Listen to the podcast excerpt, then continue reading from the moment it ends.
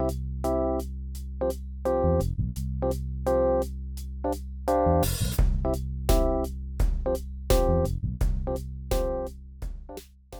zusammen. In der Schweiz gibt es ja eine große und eine kleine Kamera. Die große ist der Nationalrat und die kleine der Ständerat.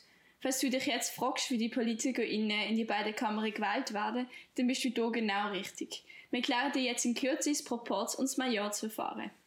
Der Ständerat und Nationalrat setzen sich aus 246 PolitikerInnen zusammen. Dabei sind 200 im Nationalrat und 46 im Ständerat. Doch wie genau kommt man jetzt auf die 200 im Nationalrat? Ganz einfach. Dafür wird das Proportsverfahren angewendet. Wie funktioniert das genau? Wie der Name Proport schon verratet, werden PolitikerInnen proportionell gewählt. Das heißt, dass die Bevölkerungsanzahl darüber entscheidet, wie viele Leute pro Kanton im Nationalrat sitzen. Nehmen wir mal als Beispiel den Kanton Basel-Land. Alle vier Jahre wählen die Stimmberechtigten von Basel-Land sieben Leute im Nationalrat. In Zürich ist die Einwohnerinnenanzahl grösser als die im Basel-Land und wegen dem dürfen sie auch mehr PolitikerInnen im Nationalrat wählen. Bei ihnen sind es 35. Aber wie wird, wie wird jetzt entschieden, welche Partei wie viel Sitz bekommt?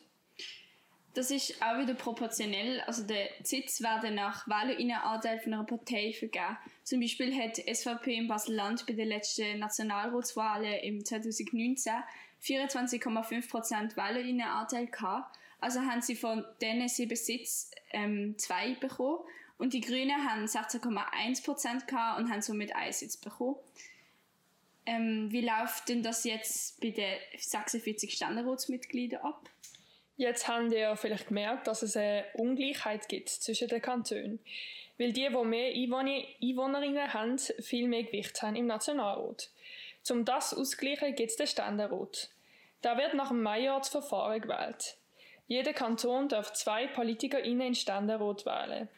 Halbkantone wie Basel-Land oder Obwalden dürfen nur jemanden wählen.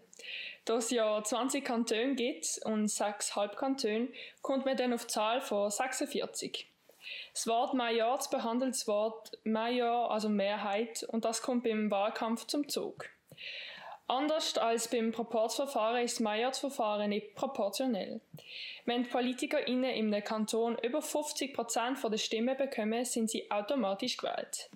Wenn es mehrere Kandidierende sind, was niemals gibt, der das erreicht, gibt es einen zweiten Wahlgang. Und bei dem wird das relative Mehr verwendet. Um das relative Mehr zu erreichen, braucht die Kandidatin oder der Kandidat eine Stimme mehr als ähm, der Gegner oder die Gegnerin, um die Wahl zu gewinnen. Genau das ist der Fall in Basel-Land im Jahr 2019. Dort sind der Erik Nussbaumer und Maya Graf und Daniela Schneebauger gegeneinander antreten. Und niemand hat im ersten Wahlgang das absolute Mehr erreicht. Erst im zweiten Wahlgang ist dann definitiv Maya Graf in Ständerat gewählt worden. Und das war es auch schon wieder gesehen. Merci vielmals fürs Zuhören und bis zum nächsten Mal.